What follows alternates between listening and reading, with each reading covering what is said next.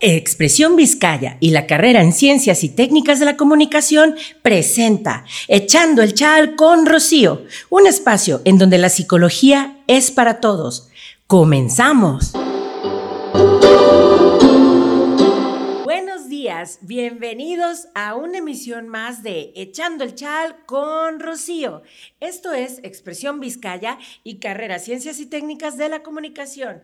Pues bueno, el día de hoy, así de lleno, porque hay, tanto que contar y la cosa es que esto está interesante. El día de hoy va a ser un tema, espero breve, en el sentido de que es algo muy hablado, creo, es algo que, pues la verdad, en muchas redes sociales, si no es que en todas, se ha hablado, se ha comentado. Sin embargo, eh, el día de hoy yo quiero hablarlo porque creo que es eh, dentro de la cotidianeidad, es algo que, que está, es, es, se vive, es parte de, y lo importante aquí es no seguir confundiendo términos, pero más que dejar de aclarar o no, es no vivir en uno para pasarnos a otro.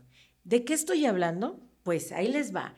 El tema del día de hoy es la diferencia entre estrés y ansiedad. Así que pues ahí les va. Fíjense, como les decía, em, lastimosamente muchas redes sociales han hecho uso de la información. No, no me molesta, lo felicito, de hecho agradezco esto, pero el problema con usar demasiada información es que las personas de repente llegamos a un punto en el que nos podemos sugestionar y llega a esa cuestión en la que nos sugestionamos tanto que sin querer yo no estaba enferma o yo no tenía una situación como la que menciona la red social, pero por estarla leyendo tanto o escucharla tanto, o llegué a mi oficina, o llegué al salón, o llegué a mi casa, y todo mundo habla de eso, y aunque yo venía bien, ¡pum! me pasa, ¿no? Es decir, también formo parte de la estadística. Y como eh, ya se sabe, pues el día de hoy les voy a leer lo que es la definición de estrés, porque, eh, como les decía, es bien importante que se diferencie una cosa de otra. El estrés, fíjense bien, es un mecanismo que se pone en marcha, un mecanismo biológico, emocional, psicológico y a veces hasta espiritual, que se pone en marcha cuando una persona se ve envuelta en un exceso o por un exceso de situaciones que superan sus recursos de igual manera emocionales, espirituales, psicológicos y físicos, ¿va? Que en este punto eh, la palabra clave es superan como la capacidad de la persona y te llevan a exigir el tratar de cumplir demandas que, que son pues para el momento o para la situación del individuo que lo vive son superiores. Eh, les platico ya en palabras un poco más así, esa es nuestra definición. Conclusión de la definición para poderlo hablar. El estrés diríamos que es ese nivel psicoemocional y físico en donde estabas ocupado, en donde tú tienes una meta que cumplir, tienes un tiempo para hacer las cosas, pero cada vez más se siente la tensión por cumplir el objetivo. Tal vez yo, por ejemplo, eh, en la mañana tenía que terminar una actividad a las 2 de la tarde, vamos a decir así, y cuando volteé a ver el reloj, me di cuenta que me quedaba media hora para llegar a la hora límite de mi actividad. Y ahí empezó mi cuerpo, mi mente, mi espíritu, mi alma a sensacionar de una manera en la que se se superó todo. Eh, tal vez empecé a equivocarme más sin querer, empecé a distraerme, eh, empecé a tener errores, em, probablemente sentía que no me avanzaba el mentado bloqueo mental. El estrés es esta reacción o esta respuesta a algo que ya no me es cómodo. ¿Sale? Entonces, vamos a decir, el estrés es eso. Ante una situación específica, en un nivel de exigencia, es cuando ya sientes que tú estás saliendo de tus propios límites, de tu paz, de tu armonía. ¿sí? El estrés es eso, que de repente hay gente que dice, ay, es que yo cuando me estreso me arranco las pestañas. Ok, déjame decirte que el estrés no debería llevarte a que te lesiones quitándote las pestañas o arrancándote el cabello, ¿eh? No funciona así. El estrés sano nos llevaría a decir, ay, no, es que estoy fatigada, estoy presionada, no estoy logrando esto tal vez nos ayuda a tener una autocrítica que nos podría llevar a ubicarnos y a concentrarnos a algo que es necesario, un estrés sano. Todos lo vivimos. Por lo tanto, cuando no es un estrés saludable, cuando este ya me empieza a incapacitar o me empieza a dificultar las actividades y me hacen que vaya menos productivamente al logro de mi objetivo o en algún punto el estrés puede llevarme a empezar a dudar de mis capacidades, pero ojo, a dudar, no a desconfiar por completo de que puedo. Sí, espero que quede claro. Vamos con la ansiedad. Para empezar, a mí sí me gustaría, mis queridos chalecitos, que el día de hoy, ay, dejen de decir que tienen ansiedad, porque la verdad, la ansiedad es un trastorno, ¿sí? es un trastorno, fíjense lo que voy a decir, es un trastorno mental, ojo, mental, ¿sí? En donde, en donde de repente eh, las personas Tristemente, porque no puedo definir que la ansiedad sea una situación de alegría, imagínense cómo lo estoy diciendo. Si el estrés es una reacción un poco exagerada a una situación que nos supera, la ansiedad es un padecimiento. La ansiedad es una enfermedad de origen psicoemocional, o sea, mentalmente la ansiedad no es buena. Pero para que vean a qué me refiero, eh, voy a leer lo que el DSM5, que es un manual de diagnóstico que los psicólogos, los psiquiatras y neurólogos y algunos que otros profesionistas de la salud mental usamos para poder diagnosticar. Según el DSM5, fíjense lo que nos dice que es la ansiedad. Dice, miedo o ansiedad excesiva e inapropiada para el nivel de desarrollo del individuo conscientemente a su separación, perdón, concerniente a su separación de aquellas personas por las que siente apego, pues eh, puesta de manifiesto por al menos tres de las circunstancias que nos expresan.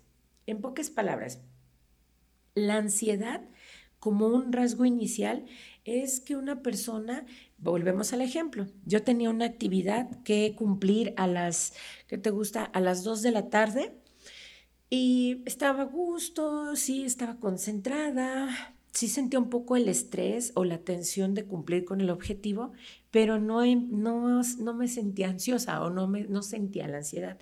En este punto, aclarando qué es la ansiedad, la ansiedad se supone que es un miedo, por qué no decirlo, eh, irracional, que evita que yo pueda hacer algo. Tal vez de estar escribiendo de repente fue un, ¿Y si las 20 páginas que acabo de escribir están mal? Y si, ay no, le voy a dar guardar y le di guardar y, fíjense todo lo que genera. Le di guardar y sí guardé el documento, pero no presté atención, no me acuerdo cómo nombré el documento, no sé en qué carpeta lo puse, porque la ansiedad es ese miedo irracional, es una desesperación crónica que me lleva a estar irritable, me lleva probablemente a desarrollar una impulsividad, es decir, que yo ya estoy como en shock y llega alguien y me dice, ¿qué tiene? ¡Ay, me, asustaste! ¿Y qué? Me, ¿Para qué me preguntas qué, qué tengo si estás viendo que...? Y pum, ¿no? Ya se armó una bronca porque la otra persona ni en cuenta, pero yo soy la que está en ese nivel de, de preocupación excesiva. En pocas palabras, si el estrés me hace como que de, repente fallar un poco en lo que estoy haciendo, la ansiedad me va a incapacitar porque es un miedo que, que te absorbe, son ideas o acciones que ya van bloqueando por completo el poder hacer algo. Y cuando una persona te platica o te pregunta, oye, pero ¿por qué te preocupas? Tú eres muy buena escribiendo, continúa. Alguien con ansiedad va a decir, no, es que sinceramente estoy segura, pienso que aunque lo haga y aunque siga aquí sentada y aunque publique otras siete páginas, eh, me lo van a regresar, ¿no? Y aunque la otra persona le pregunta a esta por qué afirma que se lo van a regresar, la persona que está en su crisis de ansiedad, vamos a decir, no puede ver la lógica con la que el otro le quiere abordar se niega. ¿Por qué? Porque la ansiedad, tristemente, cuando se está viviendo, cuando se está presentando, es, repito, es una desesperación crónica, es un miedo irracional. Es como que si se te quitara la paz como un ladrón, vaya. Y en este punto, afortunadamente, la ciencia, la medicina, la psicología, tiene diferentes formas para poder tratar la ansiedad.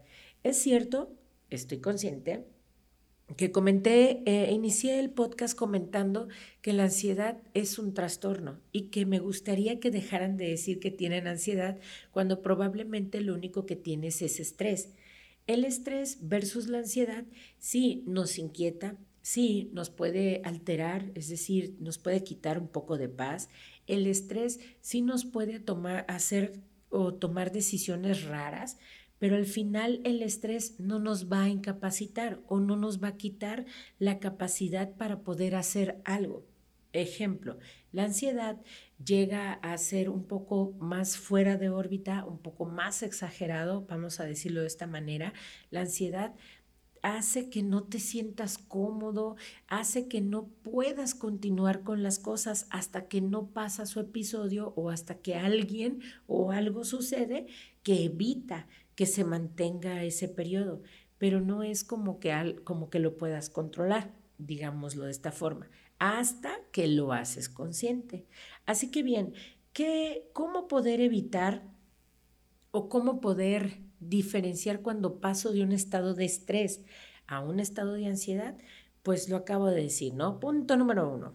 El estrés, primero que nada, quiero que lo vean como lo que es. El estrés es natural Sí, aunque quisiera decir que no, el estrés es natural, porque quiero que recuerden el concepto, es que una serie de situaciones se pueden salir de la norma y hacer que tu paz se inquiete, ¿sí? Pero no te la quita, solo la inquieta.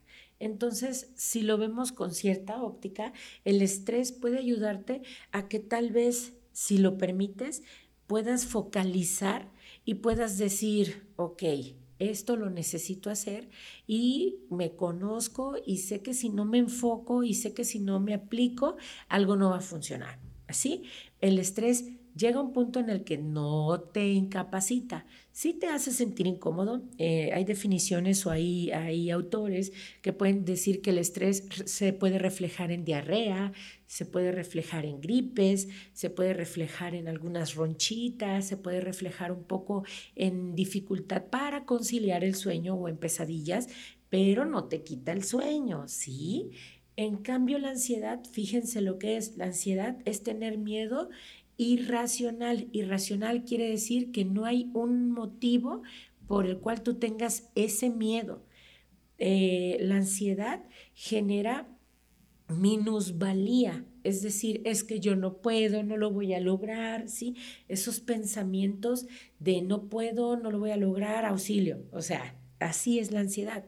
Eh, la ansiedad genera por ejemplo, eh, ya dificultad en el sueño, puede haber días en los que una persona que ya tiene la ansiedad tal vez no duerma bien o duerma demasiado, pero cuando se levanta se siente súper cansadísima, como si los hubieran atropellado, ¿no? Bueno, espero que nunca te hayan atropellado, pero quiero creer que, eso, que es algo así, pues es, es el análogo, ¿no? De decir, es que sentí como que si me pasó el tren por encima. Imagínate, ¿no? Eh, a qué nivel de, cansancio, de contractura, de tensión eh, la persona puede escribir para sentir que el tren se la llevó, ¿no? Eh, también la ansiedad puede generar una falta de tolerancia y dificultad para concentrarse. Pero ojo, más que dificultad para concentrarse, la ansiedad puede hacer que no lo recuerdes. O sea, hay pequeños lapsos de pérdida de memoria, entre otros. Por lo tanto, el día de hoy en este podcast lo que les quiero transmitir es que, eh, ¿qué te parece si antes de llegar a desarrollar un cuadro de ansiedad o un cuadro crónico de estrés, primeramente haces un análisis de qué es lo que te preocupa. Así que vienen las respuestas. Tengas estrés o empieces a manifestar síntomas de ansiedad, porque quiero que recuerden que muchos de nosotros, claro que el estrés puede superarnos y que este estrés esté tan sobresalido que se genera un estado de ansiedad. Pero no confundan sentirse ansiosos porque en verdad es demasiado estrés el que tienes a decir tengo o padezco ansiedad. Porque para poder tener o padecer ansiedad y decir que la tienes, punto número uno, tienes que acudir con un especialista. Yo siempre les recomiendo antes de ir al psiquiatra, ojo, fíjense lo que dije, no dije no vayan al psiquiatra, dije, antes de ir al psiquiatra, acude con un psicólogo para ver si en efecto tienes solo un cuadro de ansiedad o un estado de ansiedad o un momento de ansiedad o si ya tienes el trastorno de ansiedad. Créanme que cuando acudimos con los especialistas y nos dejamos guiar, hay muchas opciones viables económicas, pero lo más importante, se está a tiempo de no desarrollar un trastorno y puedes controlarlo. Entonces, cuando sientas que ya no estás actuando como normalmente actúas, tal vez es momento de acudir con el psicólogo. Así que en cuanto te sientas diferente a lo que tú eres, tienes que ir al psicólogo. Punto número uno. Punto número dos, digamos que no quieres ir al psicólogo, digamos que sientes que todavía puedes. Lo que hay que hacer es reconocer. Haz una lista de cómo eres antes de, estos días o semanas de inquietud y haz en esa lista, se llaman listas de cotejo, haz tu antes y haz tu después de la situación complicada. Si antes de la situación tú eras una persona tranquila, todo lo lograbas hacer bien, pues sí, tal vez siempre te ha dado miedillo las cosas, pero nunca te había superado ese miedo, entonces hay que cerciorarnos si solo estás demasiado estresado, estresada, o si en verdad se te está saliendo de las manos y ya puedes decir que sí te has sentido ansioso, ansiosa. Si es que estás estresado, estresada, lo que yo te recomiendo es pausa, y analiza. La mayoría de las cosas que nos estresan se pueden arreglar, se pueden resolver. ¿Por qué? Porque hay de dos sopas. Y te lo digo así. Una, no te organizaste bien en tu tiempo. O dos, probablemente estás haciendo más de lo que deberías. Y miren que se los digo y me lo digo recordándome, oh no, debo de calmarme. A veces las personas queremos hacer muchas cosas porque nos gusta ser súper productivos. Pero, ¿sabes? Mi recomendación del día es, si no hay quien te presione y si nadie va a morir por algo que tú no hagas, ¿qué te parece si lo dejas para otro día? O bien, tómate un descanso, toma un respiro, no sé, duerme 20 minutos, ve una película, eh, come una manzana, bebe agua, ve al baño o bañate, haz algo que te permita despejar tu mente. Entonces, vuelve a la actividad, pero ponte un tiempo. En este punto, la buena organización evita que el estrés se aumente. Ojo, siempre podemos estar preocupados porque cuando se tiene una meta se debe de cumplir, pero hay que procurar que sea un logro de metas y no un estrés por las metas, ¿va? Y en el otro punto sería entonces, bueno, organiza tu tiempo, haz tu lista de cotejo para identificar qué es lo que se te está saliendo de control. Y una vez que lo detectes, identifica si es tuyo, resuélvelo, trata de enfrentarlo, analízalo. Y si no es tuyo, lo mejor que puedes hacer es ser aún más valiente y decir, ¿saben qué? Muchas gracias, esto no me toca y lo dejo ir ponerte en disposición de si ocupas que te ayude, pídemelo cuando tú ya no puedas, pero yo me deshago o me deslindo de esa responsabilidad. Y la más importante, además de acudir al psicólogo, es cuando sientas que ya algo ya se salió de tu control, tranquilo, toma un descanso y acude con el especialista. Y ya que hayas ido ahí, haz caso de lo que te piden, porque nosotros sabemos qué es lo mejor para ti, claro, a través de ti. Así que espero que esto les haya servido y acuérdense, es muy diferente tener momentos de estrés, sentir, eh, tener estados de, de ansiedad porque el estrés no superó, a decir que tienes ansiedad en modo de trastorno. Son cosas muy diferentes y el último solo lo puede diagnosticar un especialista en la salud mental. ¿Va? Bueno, espero que les haya servido mucho. Nos vemos en la próxima emisión de Echando el Chal con Rocío. Esto es Expresión Vizcaya y la carrera Ciencias y Técnicas de la Comunicación. Hasta la próxima. Expresión Vizcaya te agradece por escucharnos. Síguenos en la próxima emisión de Echando el Chal con Rocío.